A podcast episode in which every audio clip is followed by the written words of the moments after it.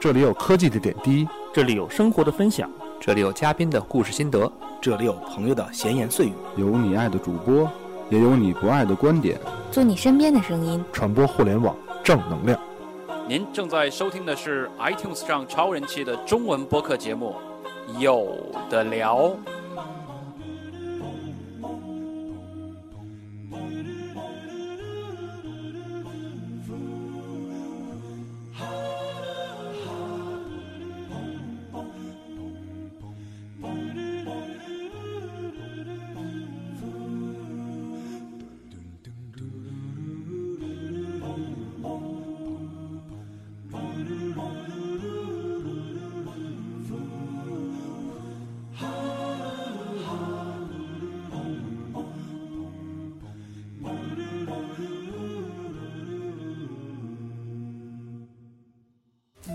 那刚才于酱问这个问题，就是你在美国，比如说采访啊，或者是呃工作的时候，有没有感受到政府就是政府啊，或者是各方面官方带来什么的一个影响？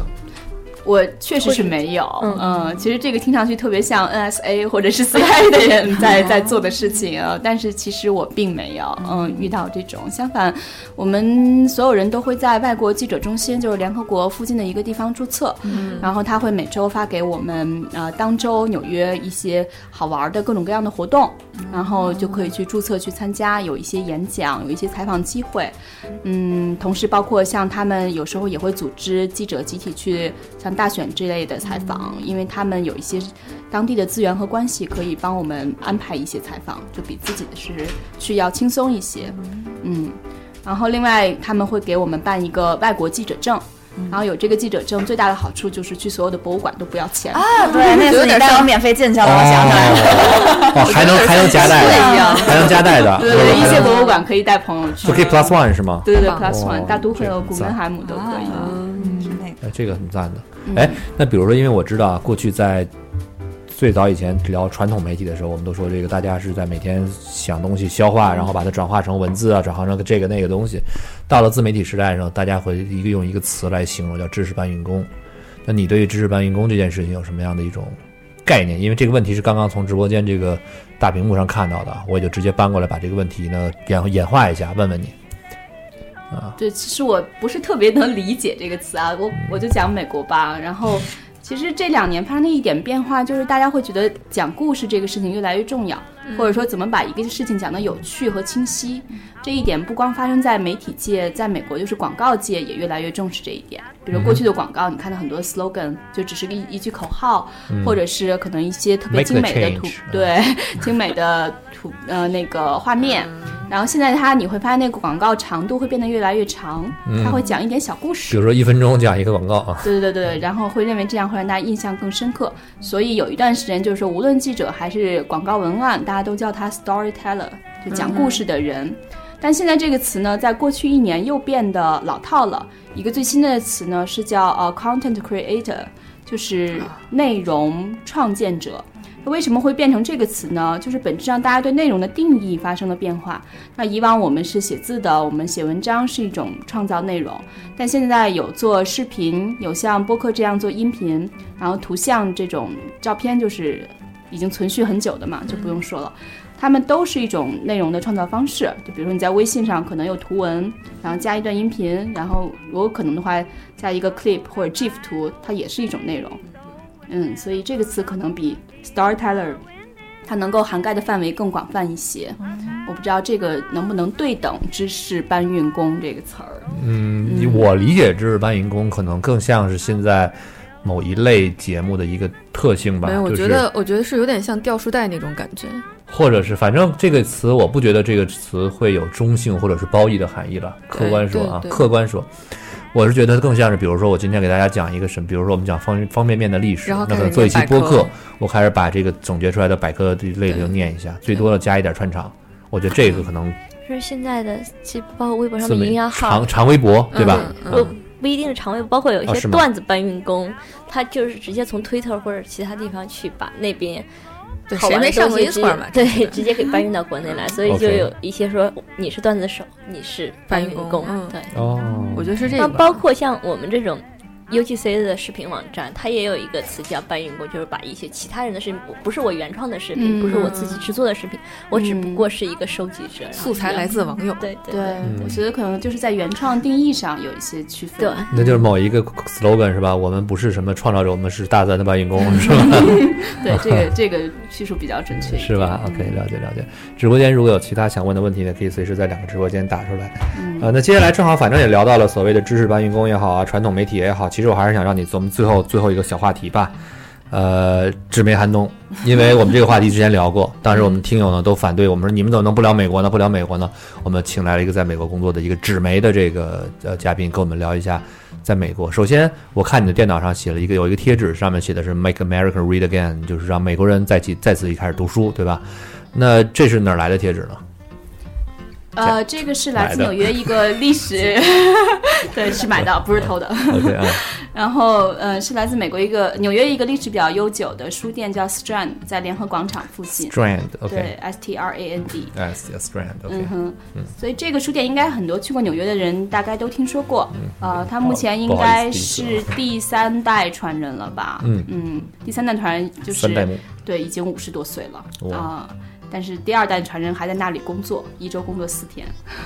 第四代还会有他的孩还是他的孩子吗？你 觉得？对，不知道孩子们会不会接班啊？嗯，那对，但这个书店实际上是蛮传奇的，因为它不仅就是。呃，有日常出版的一些最新的读物，然后它还有它的中国人应该叫善本吧，就一些比较珍贵的出版物的版哦本、 OK 善本，比如什么、红了呃吗？了不起的盖茨比的某一个版本，嗯嗯，所以这些善本会在这个书店的三层有一个专门的陈列室，善本的英文是什么呀？Fine copy 吗啊，就是嗯 rare books，、啊，Rab Rab OK 啊少见的。对的。嗯，然后同样在善本这个屋子里，因为装修非常的独特啊，就会定期的举办各种各样的作者见面会。嗯，所以你见过那些呃，听说过那些大牌的作者，基本上都在那里搞过各种各样的见面会。嗯，那这样的书店，因为书店坦白说，现在出版物的利润真的是很难，它是怎么维持的呢？这种书店呃，这个书店因为确实历史很悠久了啊，到现在都没倒，我真的蛮好奇的。对， 所以它首先解决了一个核心问题，压倒很多书店的最后一根稻草，往往就是房租。对啊，这是致命问题，尤其在纽约，嗯，寸土寸金啊，对，但这个书店其实它的楼是自有的，漂亮， 解决了所有的问题。对，但是我其实问过这个第二代传人这个问题，我说那，呃，你们这样控制成本，这不是一个很理想的状态吗？但是他跟我说，其实这个也是一个机会成本了嘛。嗯如果他把整个楼出租出去，他非常为此得到利润肯定是非常啊更丰高厚的，啊嗯。但是那他确实是爱书店如对，命我还是吧，要做精神 那就还是这是真正的，这才叫情怀是吧？啊嗯，韧性，就是有有能做的事儿不去做，对对对，我能明明我能出租当地主，不，我偏要当书店老板，啊对这种感觉。嗯哇我，个人觉得现在美就纽约，以纽约这种城市来说，工作节奏、生活节奏都很快，大家还会买一些杂志类啊，或者是那种就是报纸类的东西来看嘛。我相信书还是有人买的，因为书对是慢性消费嘛，你搁着大不了明年再看。大不了你扔在现在地现在铁上啊听。到已经很多了，呃，我觉得已对经就是说少我就了。说只我的意思是，还有买买杂志跟报纸这些东西来看嘛，就是你觉得个人觉得多吗？因为国内现在已经很少了，报嗯摊已经慢慢的在消失。对我不清楚，因为纽约我觉得报摊还挺多的，说实嗯话。你个人去觉得有没有这个趋势呢？在变少，还是说一直保持稳定？我觉得报纸可能消失的可能性还是非常大的。嗯，简简单来说，如果现在即便在纽约，你能够看报纸的一群人，相对也是比较老龄化了。它不是任何的媒体和公司非常有兴趣去吸引的一群消费者，但是杂志它可能以比较长的时间会存续下来。至于出版业，我们曾经也做过一个封面故事，它这两年是有一点点回升的趋势的。你看，人们最读书的，我我我不知道别人啊，反正我其实很少用 Kindle，我基本还是看纸质书，因为我觉得可能对我来讲，Kindle 有点像一个伪命题吧。他说它可以装足够多的书，比如说去海滩，你可以里边装十本书。但是问题在于，我要是去海滩，我为什么能够看下十本书呢？ 我其实我觉得能够很完整的看一到两本已经很不错了。然后它装到我的行李里，并没有给我增加太多的负担，而且我阅读纸质书的体验明显是比看 Kindle 要好得多。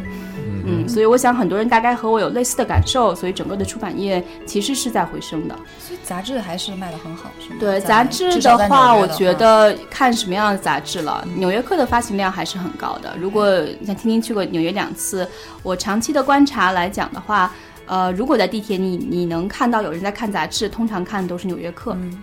呃，而且因为它这个《纽约客》它这个杂志也比较的薄，用的纸拿很轻，然后印刷的质量很高，这种纸其实是非常贵的，嗯、在印刷上的成本是非常高的，所以它携带阅读都非常的方便。嗯，但是很多时候我觉得，呃，现在微信，比如公众号里有各种各样的排版软件，但是在优质的排版软件都不能比你最精美的杂志印刷出来的内容，所以我觉得有些时候是呃，还是杂志的呈现效果更理想。你比如说，这个是已经已经被普遍认同了吧？就现在有一段时间很流行叫 infographic，就信息图。就做出一个信息量巨大的、非常精美的图，但至少它在移动端，就在手机端，你是我相信没有人愿意去看的。嗯，可能它在网页端有一些互动的设置会比较有趣一点，但如果你把它印在杂志上，效果是大大好于其他媒介形式的。嗯，我觉你得提到了一个词“精美”，那么换句话说，在过去我们比如说看一些东西的时候，报纸啊、书啊什么的，成本可以很低，因为大家有强阅读量。那时候大家对于这种精不精美啊，或者是这个问题的这个，换句话问问题，这个媒体的载体没有那么在意。这就是为什么以前我觉得报纸可以卖得很好的原因，因为大家更重要的是读。那么刚才你也提到了媒体，媒体，媒体，大家看看东西的《纽约客》也好，怎么也好，其实大家选择《纽约客》不是因为它这个载体有多么简单，而是因为它的内容，我们认为在足够有可读性，对吧？嗯那么这种可读性可能是呃文章的文章的内容，也有可能真的是因为嗯，它这个观点是很多人想去吸收，因为只有在这儿能看得到。那么换句话说，“精美”这个词，我觉得这是一个很 tricky 的一个概念，或者很矛盾的一个概念。那么它其实跟载体跟纸媒就没有那么强烈的关系。我们对于“精美”这个词的形容，是因为我认为这本书，比如说精装书卖得很好。那我举个例子，在亚马逊上买书，我以前我印象很明显，这几年大概十几年买书的概念，以前我要买一些书的时候，一些原版的书的时候，其实我不早买的话，很快就没有掉了。现在我会发现越来越不用担心了。越来越会发现库存真的会持续的有，但是有一类的书还是会卖得很快，比如说非常精美的那种、非常 luxury 的那种礼品书，礼品书或者硬壳，甚至本 encyclopedia 这类的书卖的依旧很快。这可能就是工具书的一类特殊的存在，是因为大家用电子书的时候，我去找那个的时候，我不如拿一个巨又大又占空间又沉的一个拿过来，他觉得存在感和这种，我觉得它的知识概念，其实在那个方面上有，但是对于同样是电子版或者各方面来说，这种特别超精美、超华丽的书，对他们来说，阅读意义其实低于它实际的存在意义。对，其实我觉得这个还是看内容本身了。嗯有一点，我觉得无论你谈新媒体啊、旧媒体啊、这个数字媒体啊、纸媒啊，都不可回避的一点，人们对于信息的需求是希望效率越高越好的。对。那你比如说，英文是叫 communication 这个词，它其实有两个含义了，一个就是呃交通，你想我们从马车时代到现在的飞机时代，那人们是希望在出行上效率越来越高。其实它同时如果作为传播来讲，就另一层含义来讲的话，我们对信息的需求也是需要越来越快的，特别是在新闻这一块。所以以往你想报纸，它这种印刷媒介啊、到现在我们在微信上阅读，如果你能够很快的在微信上，呃，把一个事情迅速了解，一个新闻迅速了解的话，那你确实没有必要去看报纸。但是比如说像一些生活方式类的东西，你可能在阅读上的时候对它的效率要求没那么高，你不需要在第一时间知道，呃，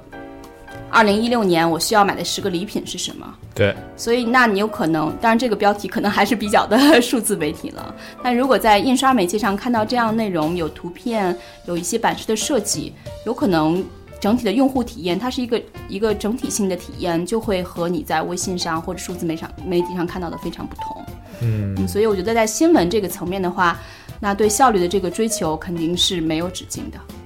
嗯，那然后对你来说，你觉得美国现存的这些传统媒体，他们现在的状况是怎样的？因为你刚才提到了有有转好，呃，我我不太，我其实想怎么说呢？我对转好的概念是有看法的，比如说纸媒的转好，还是只是这个媒体公司的转好？媒体公司的转好有可能是因为它在多媒体角度上做得很好，反而进行了转好。那有一类真的是书卖的好了，那里有可能是，那有可能是我们真正愿意看到的，或者说很一大批人愿意看到的吧？啊，那你对于这个转好的概念是怎么理解的？呃，其实刚才我提到的转好主要是针对出版业， OK，嗯，就是书这个行业跟媒体这个行业还是不是那么一样哈，嗯所以书这个行业这两年还是传来不少利好的消息的。如果媒体这个行业整体上呢，呃，比如说上个月《纽约时报》它发表了一个新的内部的研究报告，花了一年的时间找七个记者做的，叫《纽约时报二零二零》。这个实际上是呼应，大概在三年之前，他也发表了一个报告。但是三年之前发表那个报告呢，其实是从内部泄露出去的。那会儿他们也是内部人做了一些调查，就会发现《纽约时报》大大落后于像 BuzzFeed 呀、Huffington Post 啊这样一个新这些新媒体。其实 BuzzFeed 和 Huffington Post 当时也就已经有六七年的历史了啊，就也不是那么新了，但是确实比《纽约时报》是反应更快一些。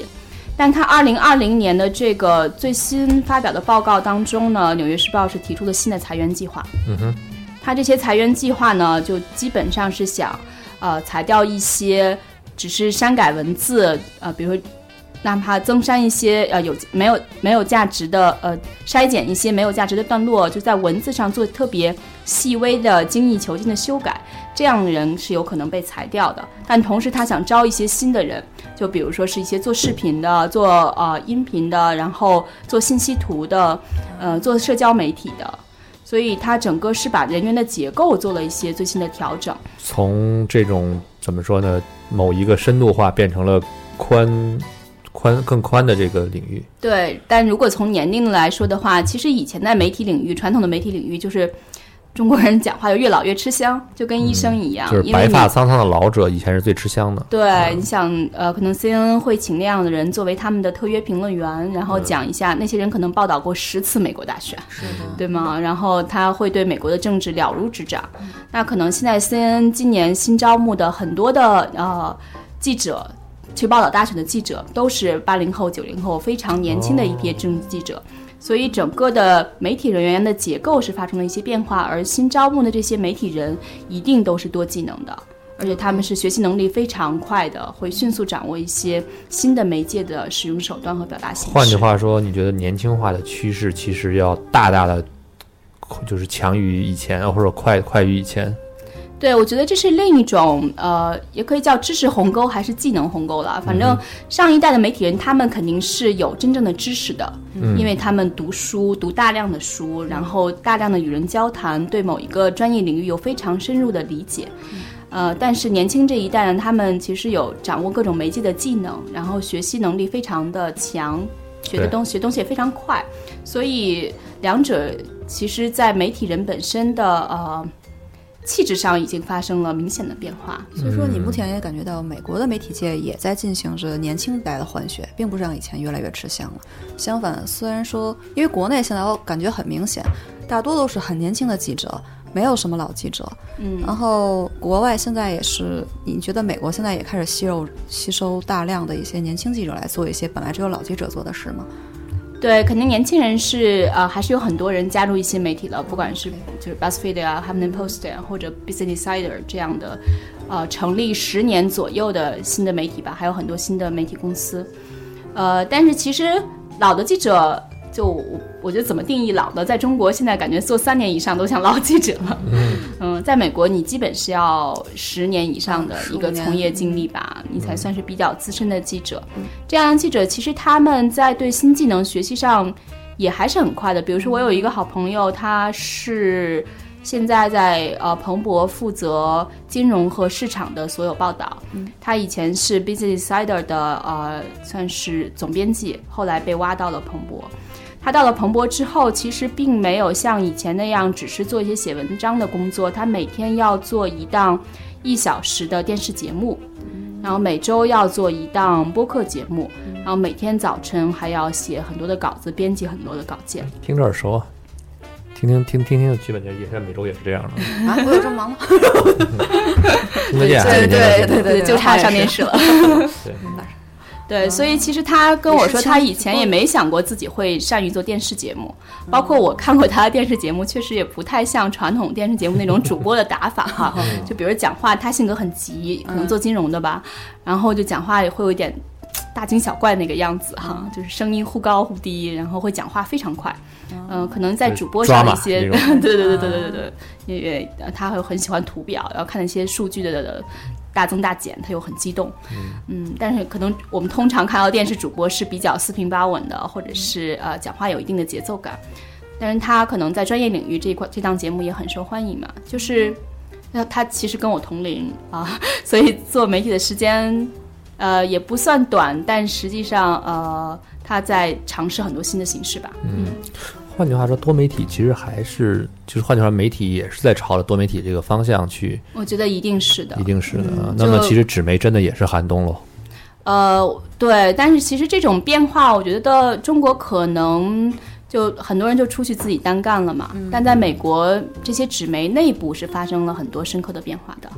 嗯，比如说《华盛顿邮报》，它今年其实有一点点回潮。嗯，但是我觉得今年的回潮要客观来看了，就是因为整个美国媒体的回潮是跟政治环境有很大的变化。对嗯，因为政治就是鸡血，就是媒体业的鸡血，所以每四年基本上大选年的时候，媒体业的日子都会好过一点。嗯，但今年是因为太呃特殊，在了数字媒体的这个影响之下，大家会觉得这是就像一点点回春的意思啊。明白，嗯，另外就还是特朗普这个过去的这一年假新闻太多了，了解。嗯，所以说，大家又回到了还是希望看到有一个比较出标准化版的的，出版认为机信任构，对吧？嗯信任度机构啊，他们可能认为就是有质量的报道内容是要投入人力、精力和钱去做的，嗯所以很多人又开始重新订阅《纽约时报》了。了解了解。那其实你看到这些，刚才张静提到，萨琳娜刚才提到，在这个呃传统的媒体中，他们今年因为政治原因或者各方面有一些回潮，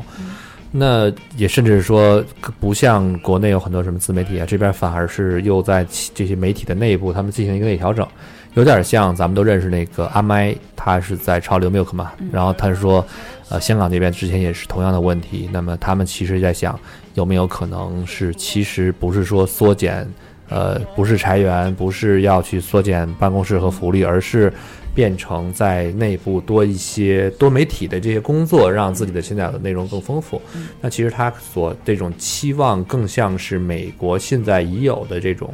大家的一个调整的方式，对吗？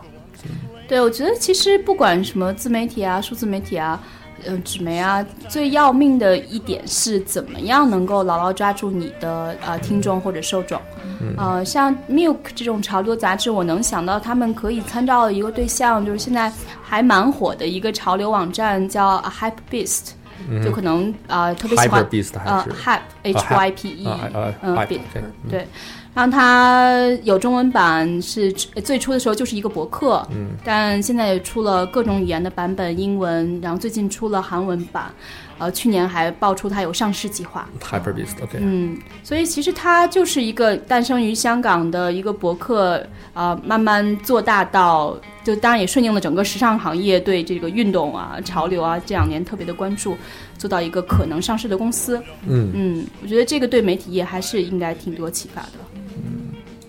包括国内现在毒舌电影，类似于毒舌电影也是从一个公众号对，我做看起最近来都的搞基金了嘛， 是吧？但口其头实表达的对，虽然我觉得大家对于国内的纸媒可能觉得更加严酷，但是，呃，客观说啊，真正有一些门槛的这种好的媒体，在他们做他们自己的大号的时候，其实他们的影响力也是还是很强的。比如说咱们都看的这个咱那朋友三联三联三联生活周刊，嗯他们的这个号也算是大号，对吧？那么周末画报的 iWeekly 也是大号，毫无疑问的是大号。你们的这个公众号应该也是相当不错的一个，没有 iWeekly 好吧？对，没有应该没有 iWeekly，因为 iWeekly 更像对更咱们说的那早种一点更它 fashion，早而且一更些嗯早一些。再有一个比较新一点的就是《侠客岛》，它是人民日报的那嗯个，但是大家会发现哦，原来《侠客岛》每一篇文章都是可能几万阅读量，随便一个热点话就是十万加。那你会发现，真的不是说纸媒不行，可能是这个纸媒的载体有一些传播上的问题，但是对于公众号来说，大家对于这种非常有内容、非常有方向跟有呃启发性的文章的阅读，还是有很强的这个需求的啊。对，我觉得数字媒体一个最大的变化就是说，它整个的阅读越来越垂直。嗯比如说刚才呃于酱提到的毒舌电影，嗯那有可能人们就会在电影的时候特别关注这一个领域。哼，没错，呃，那刚才可能我讲的那个 Happy Beast，它其实是对，就聚焦于球鞋相关的这个潮流行业潮。流嗯，所以如果比如说举个例子，简单，以前买第一财经周刊的人，比如他每次买第一财经周刊，他只想看傅大人专栏，嗯，但他也要为此付出十块钱。哦，嗯十块钱一那本儿如果我能够把傅大人专栏这个产品单独拿出来，呃，那十块钱让就卖他，那你们赚不到十块钱了， 对，比如五块钱做卖卖他这个专栏，嗯，那可能至少针对这个人群，他们还是有兴趣的，因为我本来可能也是只是看这一点。其实我觉得现在大家最难的不是说找不到，呃，找不是说能去读这个问题，而是找不到。换句话说，传统的情况下，我们买杂志都是去报刊厅，然后有大概无数杂志列在那去翻。现在我们公众号，我不可能说搜财经，那可能能搜出十万个不同的公众号来，我不知道该选择哪一个。这个可能是现在大家新媒体情况下最难去做的一个一个一个一个选择吧，啊，对，我觉得你讲这个其实是所有美国媒体现在他们发明了一个词，呃，叫 audience engagement，就是 OK 如何获得你的观众或者受众。嗯，然后还会成立相关的一些部门，就是做这些新的产品研发。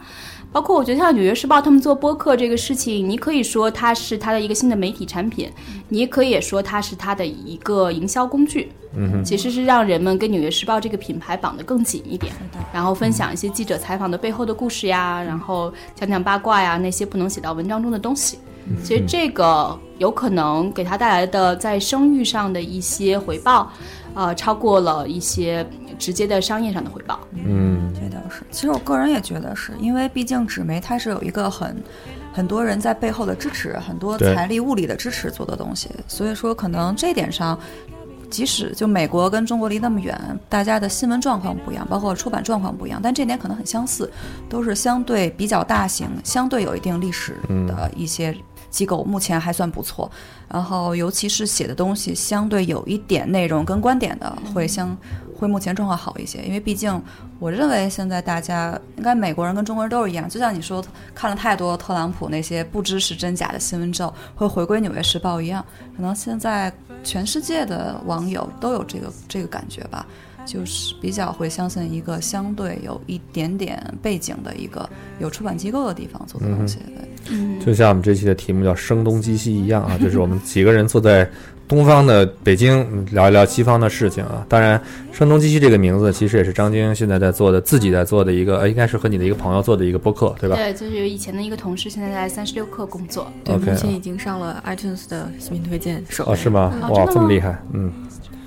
那我要多学习一下。声东击西啊，来聊一聊吧。你当时做这播客的时候，节目最后了，我们就闲聊两句。节目的最后了，你也推荐一下你的“声东击西”呗，嗯，对，其实可能因为身处美国吧，我觉得播客这个事情在美国就变得越来越有趣而且重要，你就会觉得什啊么真的嗯东西都会、呃做播客，比如他。呃，最受关注的播客就是《This Is America》旗嗯下的一个 series，、就是一个讲有点像什么 CSI 那样犯罪的一些罪案的背后的调查故事。哦，这个是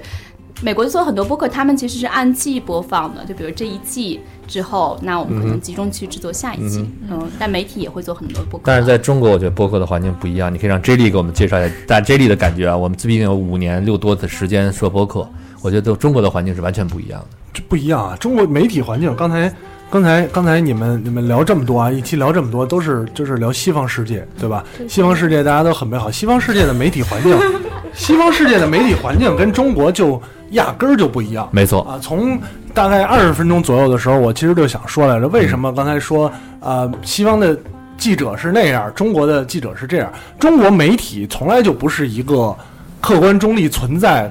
为大家传达内容的这么一个是的中国的媒体的作用，永远是为需要的那帮人说话啊，无论是从早期的这个报业开始，嗯还是现在的自媒体开始，所以这为什么不管是政治群体、个对人还是私还是所机以构为什么啊，公关要给这个这个记者车马费啊？对，为什么记者要写公写公关愿让让写的愿意的嗯东西？它的可以作被收买的，对它的作用就是不一样的，对吧？再加上刚才说的这个这个播客这件事儿，在在在始终始我始终这么认为啊，别管是什么联盟，别管是很多做播客这么长时间了，对吧？有所指啊，有什么说什么，有什 么这么多联盟呢？做播客这么长时间了，大家其实虽然有些节目啊、台啊没有直接的交流，对吧？都经过了这么长时间，始终不死心的一些人，呃，尽量认清现实，别他妈把所有精力都放在这上，干点正经的事儿。这东西赚不着钱，无法让你生存。有时间做个视频挺好的，你露不了脸，你可以找一个能露脸的人，对吧？你面对镜头说不出来话，找一些能说出来话的，别把精力放在早真的，要么早死早超生，干点干点有意义有意义的事儿。有的聊还有的聊吗？我们有的聊，我们我们有的聊的原因，主要原因就是对哎不赚钱，我们也没指望对他对，爱好是最好的。我们看透了这一切之后，就觉得踏踏实，反正也不求着赚钱啊。对，我们能把一样啊了，这是 我们 能我们能把它维持住去啊。反正也赚不着钱，这心态我们心态放得很平，对吧？对对你们嗨的时候，啊我们也没觉得看着眼红，对，我们就不温不火嘛，对吧？然后你们一个个都那什么了，就看着挺挺那什么的。至少到现在维持了这么多年来啊，有个或者六六六七年了，是哎，吧或者可以尝试一下啊，嗯，转移市场，就跟国内创业哪者转移似的海外市场出啊？海，对，嗯出海，做海外留学生的生意是吗？对对对对，出海你，要不然就在这立一摄像头搞直播，对， 把你播客的那个也不行，那哎是，露不我露？跟你说，露不我跟你露我在我我有买现码在头嘛我现在有一个思路，嗯，咱们咱们这个有的聊啊嗯，第一笔成功的收购案呢是花田，但是后来出现了问题，这个花田从周播变成了年更，嗯对，稍稍有点儿，稍稍有点觉得投资失败。我跟你说，怎么样，我得亏也是挺这绝样望了。主播都出走了，得亏是这 样，咱们咱们没有因为花田而急速扩张，对对对对对，啊差一点就造成这个就入坑。对啊，哎，我觉得怎出么样，我海也很 绝望啊出了。海是一招。你比如刚才，比如说收购声东击西是吗？嗯 比如你之之前刚才也说过，呃，一零年左右的时候，其实很多媒体报道的是硅谷什么样子，就是说科技行业、硅谷什么样子，对吧？后来我们就发现，其实中国的互联网市场跟他们硅谷不太一样不，太一样，没错完全就不一样是两两个世界。啊对，所以而且有很很多新产品，所以现在现在要做的，呃一第一，很多创业公司你是国内已经活不太好活了，发现他们硅谷可能更好活一点，我们要出海啊，很多也有很多从硅谷回来的，发现国内干不下去，死在这儿 对了。对对 对，很多是这样，然后互相在媒体上也有一个交流，现在就变成了互相介绍。对很多有一些有一些媒体也会报道，哎，我操，他们中国支付宝又他妈干这事儿了，嗯，他们这微微信就人家不用这个词啊，不用我操这个词，就这类似嗯类似类似，它视频里可能还用 F 嗯开头的，什么 S 开头的之类的这些。所以我觉得，如果说到播客，有能力的可以尝试一下，嗯对吧？尝试一下出海，就跟之前介绍的，连中国的网络玄幻小说都可以出海很红中文啊，化很红，对吧？哦，真的啊，播客怎么不能对对对不能出海呢？相声怎么不能出海呢？嗯，对吧？？他们一听我，我操，这都说什么呢？感觉太牛逼了就被震撼了啊 OK！原来东方世界要是给这样那的。边，就是说咱每次节目都上字幕是吗？搁到那边一集一集的看，可以可以可以可以跟可以可这以可还发到以啊这上儿字了，幕就他不往这儿翻译嘛，可以往外翻译翻译我们就的是。找一字幕组是吗？其嗯实真的有这样一个存在，就我有一个朋友，他在一个公司叫 Drama Fever，现在被华纳收购嗯了。呃，然后他们就是最早翻译啊、呃韩剧，但现在又翻呃进入大引进大量的大陆剧，包括最近的什么《三生三世》《十里桃花桃花》啊，嗯哇然后以前还有什么翻译官啊，然后这些的排名都在他们的那个网站上排名很靠前的，超过了韩剧。我跟你说，你就把咱们的说话的声音弱化，然后旁白配两个英文那个那个不是就带有自己带有口音的英英文配音，然后说一些直白的英不是文你词这。感觉像那个在日本落地的春日本吹替的那个春晚一样对。对，有有有有有这种这种感觉啊！找找两个带有强烈，一个带有印度口音，一个带有新马口音的，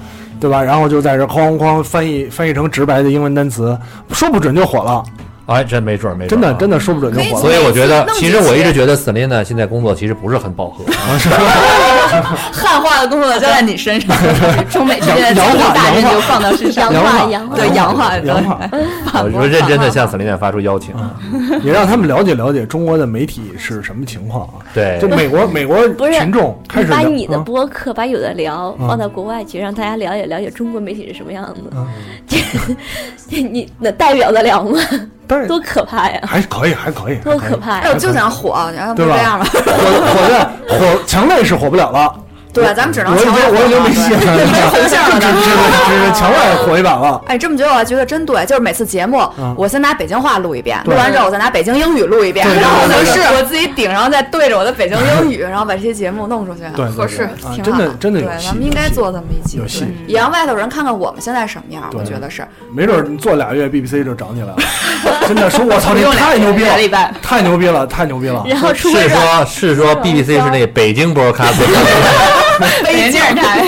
你在国外一火的话，就是国内好多广告主就开始来找你了。对啊，肯定肯定得。当他们开始搬运一个英文节目叫《优得料》的时候，发现还有一个中文节目，什么节目？ 对，还有听得儿见，哎，听得儿见，有有听得儿广但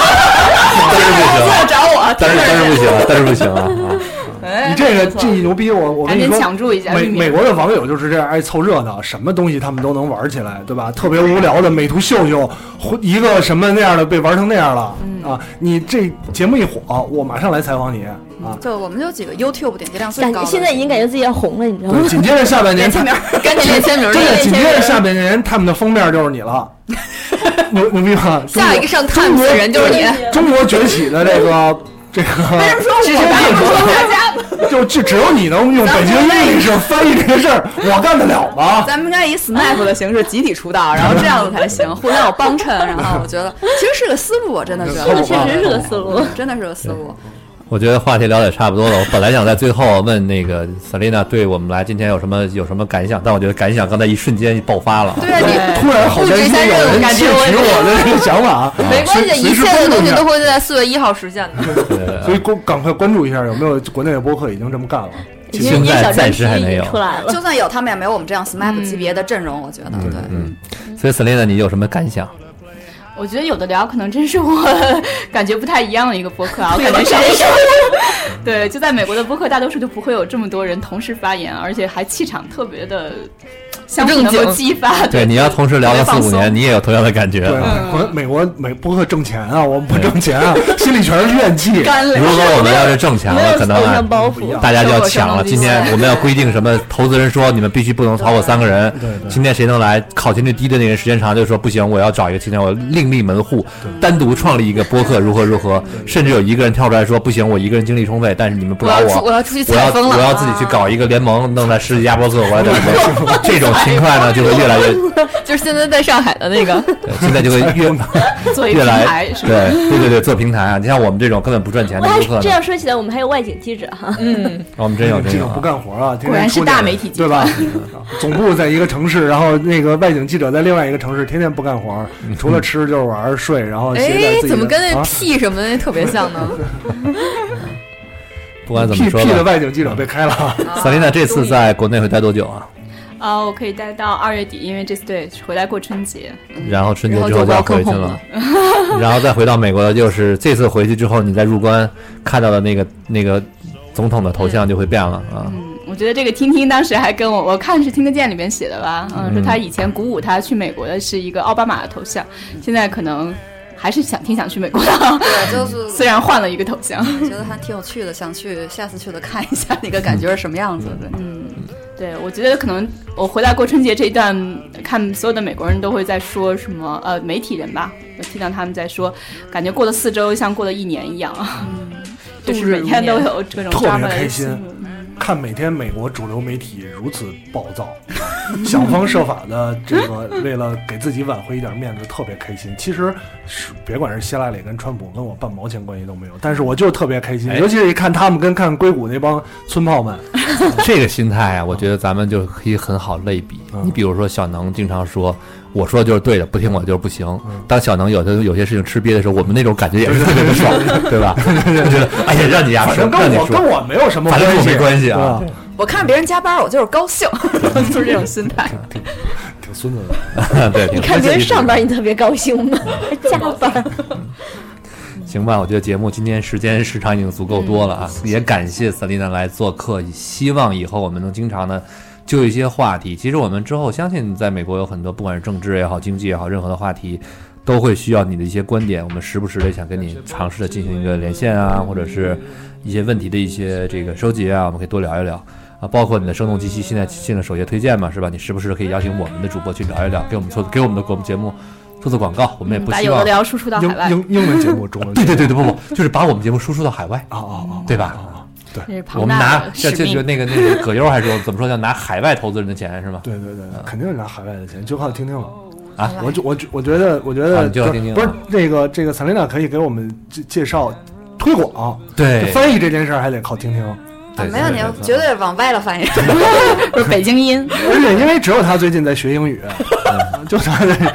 哦，你们俩一块儿，你们俩一不块录儿啊，不录也在对学英对语对，你们俩一块儿，正好两个人翻译，因为一个人太难了。嗯一个人这个广播朗诵很难，要不同的语气，一男一女就能让听众直观的感觉， 哦这是一怪不些人得在新闻聊联播得一男一女呢。干 活不累吗？而且像新闻联播，也就就就越越越聊就收不了尾了啊。这个今年的那个呃新闻台就变成了微博的一个热销，是因为大家在不断的说什么，只要就是我们不加什么，只要什么来着就不不下班儿，什么不休息，不是不休假之类的。然后你这你换台，你不换台就是这个什么来，就是当时一个像就像其实就说是梗一样啊，就是两个那个新闻台的呃主播，然后嗯他的所有的那个对白都是以前我们对新闻联播的一些主播都特别正经啊，现嗯在今年他们就开始说三句半了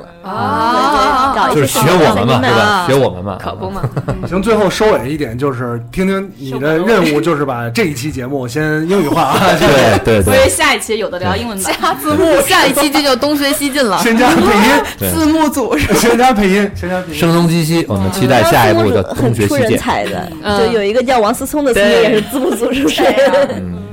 行，好，谢谢大家啊，欢迎关注声东击西。啊啊终于到了打广告时间， 没关系，我们这广告广没告关系，广告这段随 我便做先把 啊。第一句剪到第前面去。对，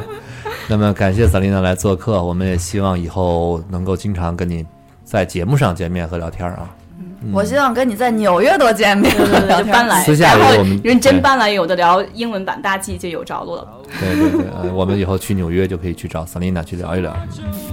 嗯，不管节目最后吧，大家不管是听友听到这里的朋友，感谢你们听到这里。如果有任何的问题呢，也可以在我们的所有平台上自己找地儿去留言。我们看到之后呢，也会用不同的方式来在节目中回复你们。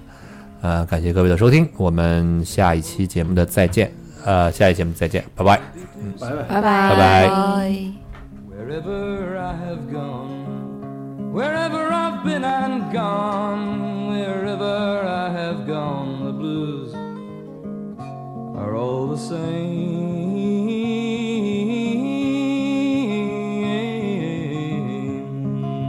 same.